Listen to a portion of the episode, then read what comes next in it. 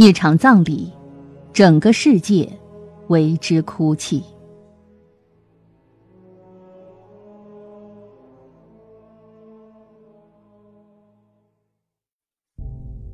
二零一三年十二月五日，一位南非伟人溘然长逝。消息传来，整个世界仿佛都为之伤感。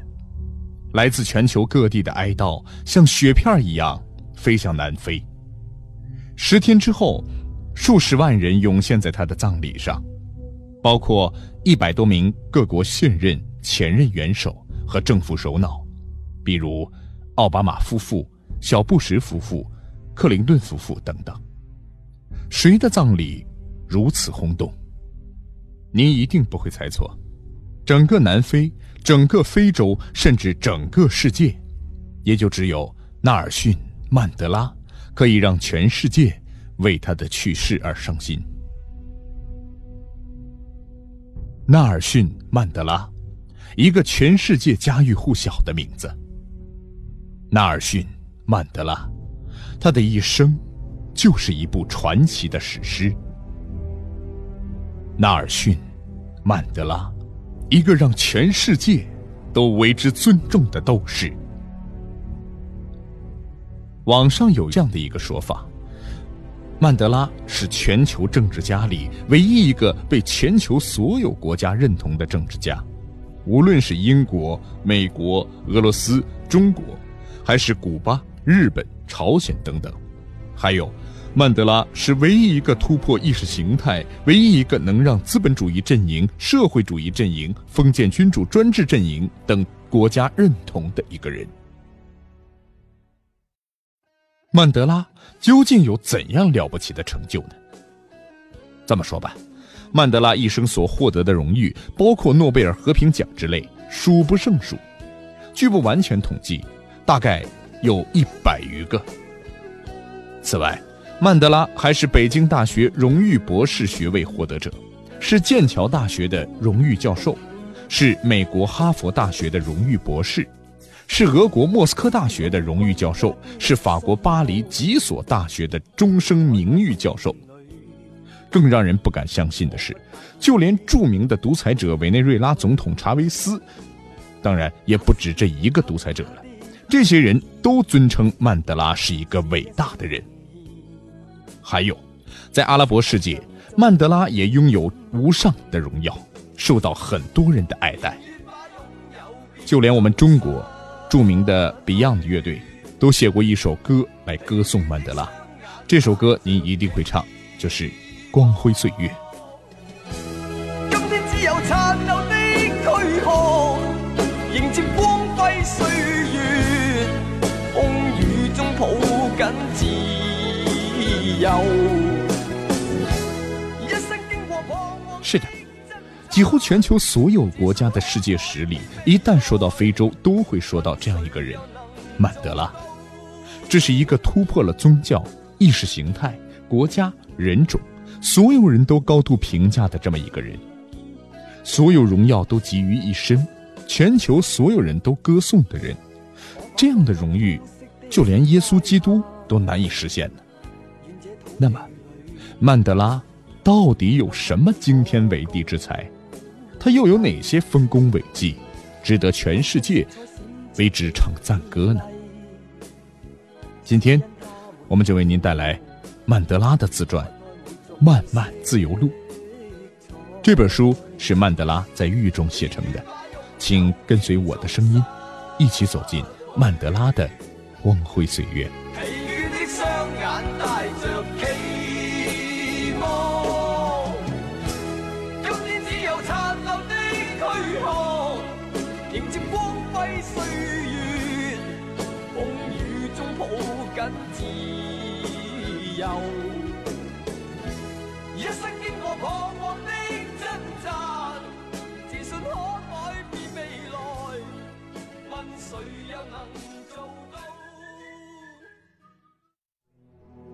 一个酋长的儿子，一个没有王子的世界。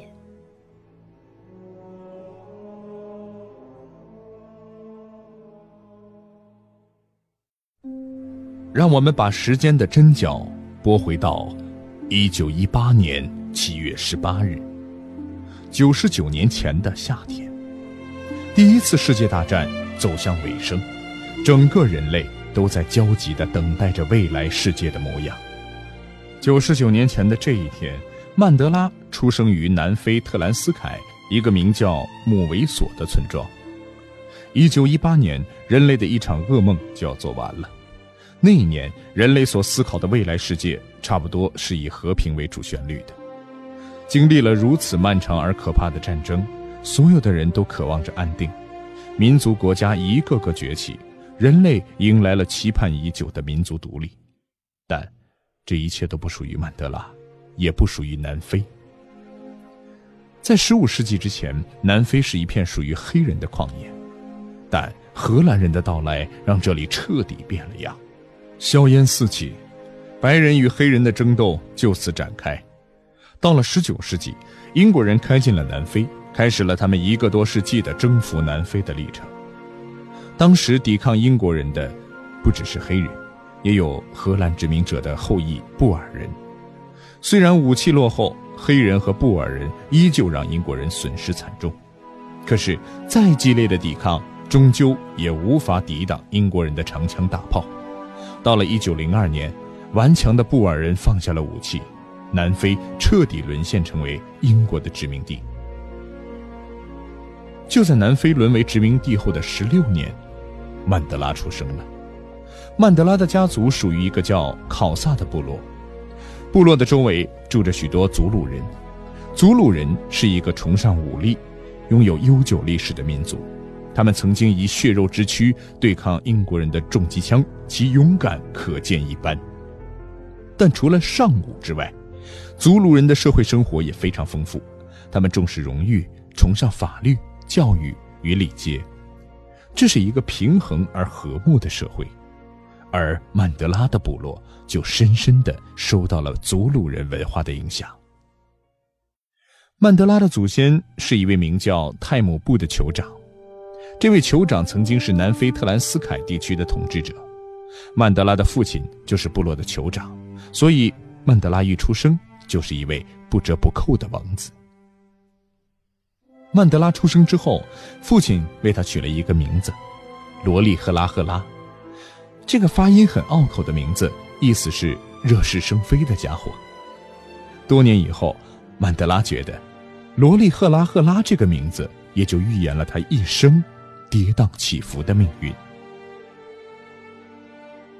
懂事之后，曼德拉发现，父亲虽然贵为酋长，但却没有什么权利，因为英国殖民当局剥夺了酋长们的力量，父亲只能是空有其名，不具备实质上的政治影响力。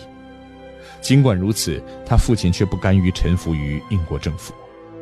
有一次，曼德拉的部落里出了点事儿，按照传统。酋长是要按照部落惯例来处理的，但殖民当局却要求曼德拉的父亲按照英国法律行事，他父亲坚定地拒绝了。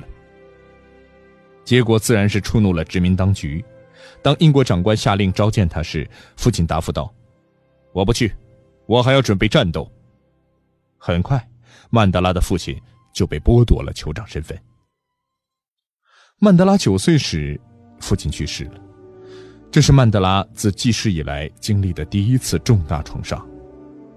母亲决定带他离开穆维索的家乡时，曼德拉甚至没有关心自己将要去哪儿，他只是沉浸在父亲去世的哀痛之中，也为离开这片生养他的土地而悲伤。多年以后，曼德拉还记得他离开家乡的那一刻。当曼德拉走出村庄时，回望陪伴他长大的那三座圆顶茅草房。他无法想象，等待他的是什么样的未来。但，无论如何，什么样的未来，都无法和这无忧无虑的儿时时光相比。但九岁的曼德拉更不会想到，从那以后，自己将要踏上一条荆棘满地之路。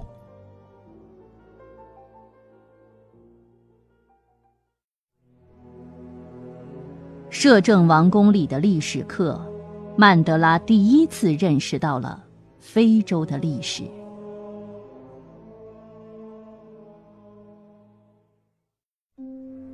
离开家乡之后，母亲带着曼德拉翻山越岭，来到了一个遥远的村庄，去找一位父亲生前的挚友，另一位酋长荣辛塔巴。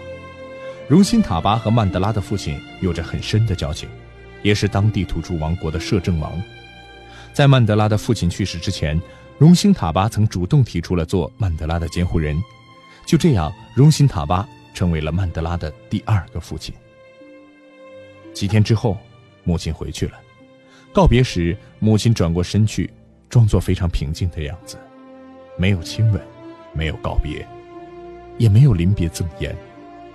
但母亲知道，从那以后，她将要把自己的儿子放在一个前途未卜的他乡，而接下来的路，就要不满十岁的曼德拉自己走了。不过，对于曼德拉来说，这里除了没有母亲的陪伴，一切都还很好。荣辛塔巴是一个非常好的人，待曼德拉视如己出，生活上关怀备至。此外，最重要的一点是，荣辛塔巴还为曼德拉提供了很好的教育条件。曼德拉在王宫附近的学校学习了英语、历史和地理等课程。或许是幼年丧父的经历，让曼德拉比许多同龄人多了一份自制力。他学习很刻苦，也很自觉，老师当然也很看重他。学习之余，因为荣辛塔巴是一名虔诚的基督教徒，曼德拉每个礼拜天都要跟从他去教堂参加礼拜。但令曼德拉印象更加深刻的，还是参加王宫里召开的部落会议。按照当地部落会议的制度，摄政王是部落会议的领导者，与会者则由部落酋长和当地的重要人物组成。在会议中，荣辛塔巴要求每个参加会议的人都发表意见。对于曼德拉来说，这就是最单纯的民主。虽然曼德拉才十多岁，但他经常也会去旁听会议。与会者们发言，好像是给曼德拉打开了一扇大门，引发了曼德拉对非洲政治与历史的兴趣。在此之前，曼德拉只听说过本部落的英雄故事。他的小世界里也只有他自己的家乡的山与水，但从那个时候开始，曼德拉便开始有意识地了解非洲的历史，以及整个广阔非洲的天和地。随着年龄与知识的增长，曼德拉渐渐了解了整个非洲的历史。有一天，一位酋长告诉他，自古以来，非洲人一直过着平静而自足的生活，直到欧洲殖民者带着枪炮踏上这片土地。从此，非洲人民迎来了无止境的灾难，而非洲各民族之所以四分五裂、混乱不堪，都是殖民者带来的。曼德拉很快就意识到，非洲人和白人之间有着不可化解的矛盾。成年后的曼德拉知道，酋长给他上的这堂非洲历史课并不是完全客观的，但是在当时，年少的曼德拉却因此而义愤填膺。而也正是这堂在摄政王宫上的历史课，给他的人生带来了天翻地覆的变化。那一刻，他的民族意识觉醒了，也从此发誓要为黑人的自由和平等而奋斗。一位专门制造麻烦的学生，等待他的只有退学。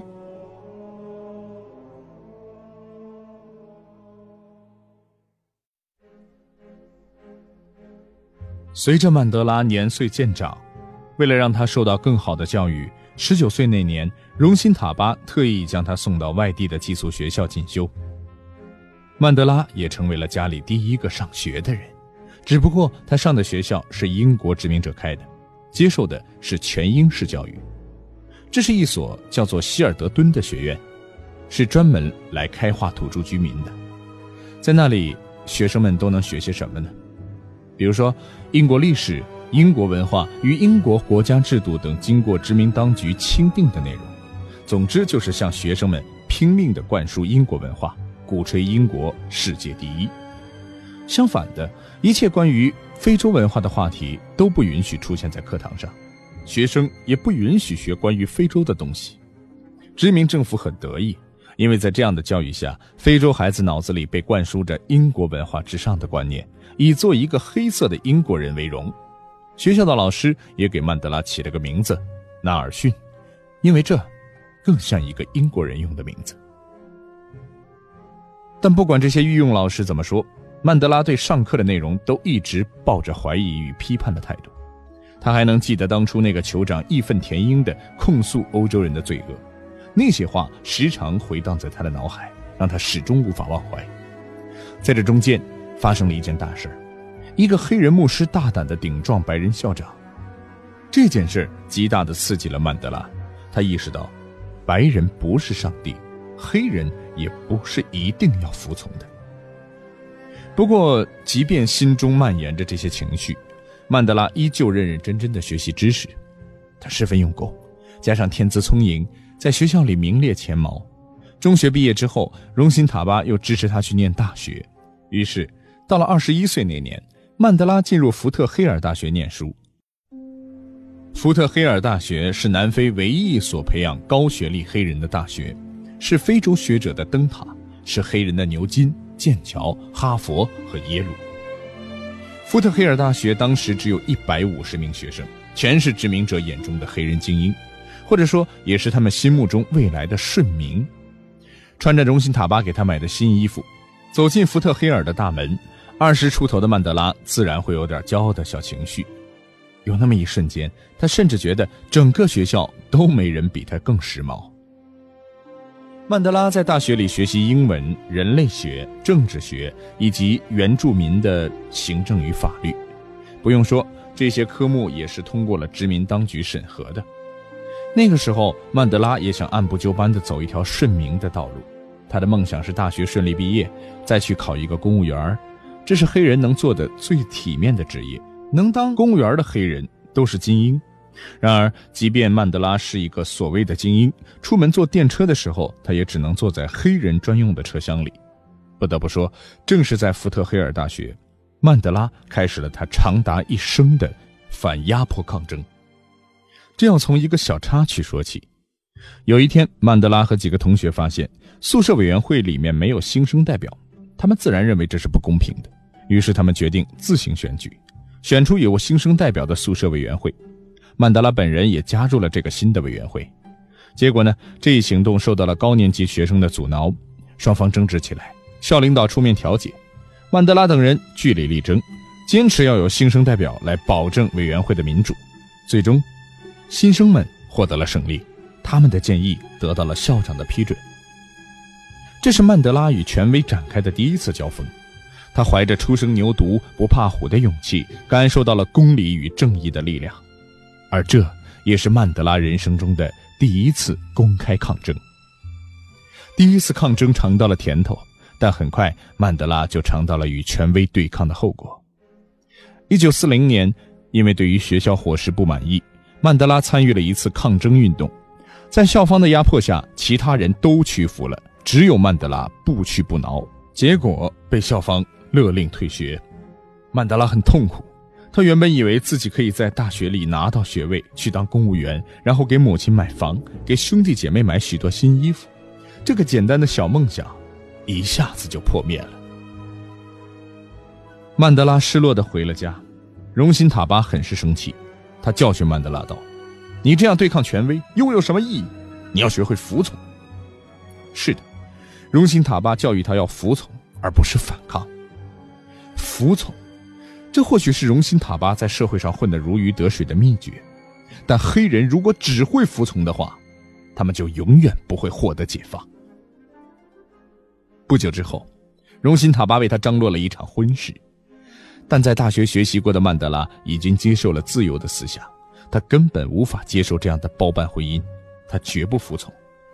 于是，曼德拉选择了离家出走，离开了一直宠爱他、庇护他的荣辛塔巴。那个时候，曼德拉身无分文，只有简单的行李，但他决定要走出自己的天地。于是，叛逆的曼德拉前往约翰内斯堡，打算去大城市碰碰运气。迎接他的，又会是什么样的历险呢？在约翰内斯堡，梦想从苦涩中起航。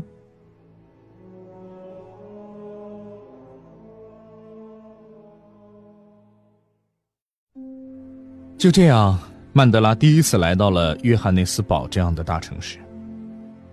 眼前的一切让他眼花缭乱。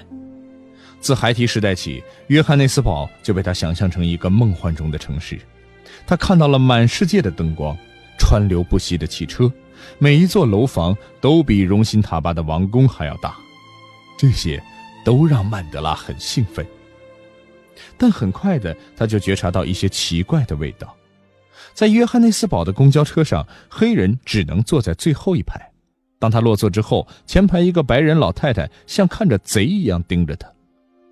在约翰内斯堡，曼德拉又能做什么呢？他的第一份工作是在达克朗金矿当保安。约翰内斯堡是在金矿上建立起来的城市，富足的金矿让约翰内斯堡成为整个非洲乃至整个南半球最繁荣的城市之一。但在曼德拉的眼里，金矿就是白人殖民统治的象征。在金矿里，到处都是衣衫褴褛、疲惫不堪、弯腰驼背的黑人。在那里，因为矿石的含金量很低，黑人只有无休止的劳动，才能让这座金矿能够有所产出。然而，黑人劳苦一生，住的房子却低矮阴冷，吃的还不如牲畜，而这一点只是为了满足白人的利益而已。可是，为了这点利益，成千上万的非洲人就要在矿井中耗尽他们的一生。原来我是想当公务员的，现在我却当上了一个保安，而我真正的理想是成为一名能够帮助黑人的律师。深夜无人时，曼德拉总是忍不住陷入这样的深思。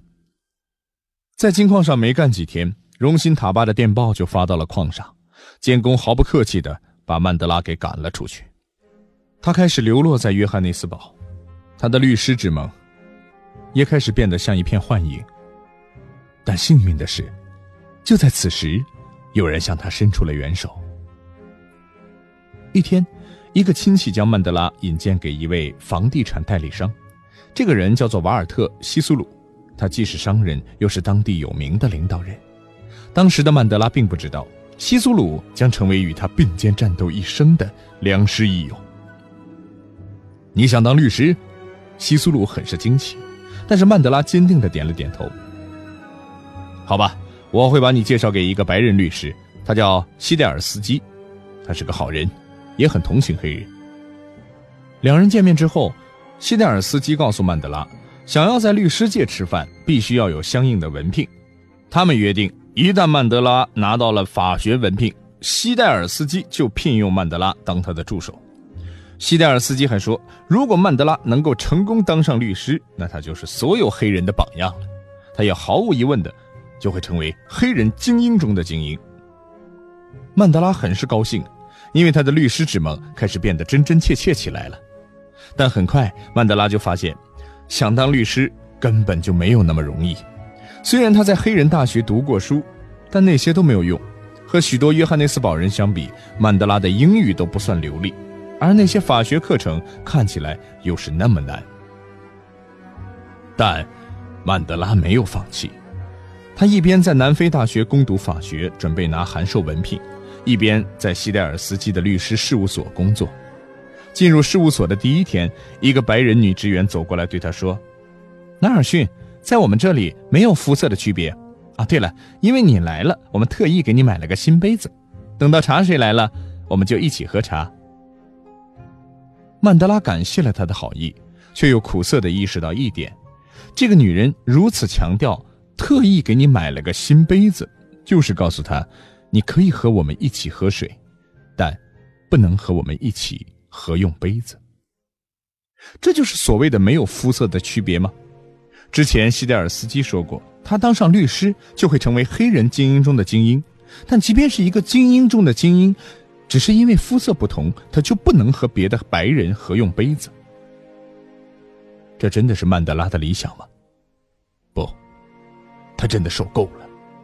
小时候听说过的白人侵略历史，上学时的洗脑教育，坐车时的受辱，金矿中看见的痛苦，加上现在连喝口水都要被区别对待。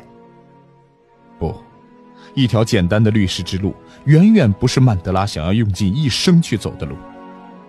既然要成为黑人精英中的精英，就要为黑人的权利而战。那么。曼德拉又要如何去抗争，如何去战斗呢？他将以怎样的方式去参与到政治斗争中去呢？且听下回分解。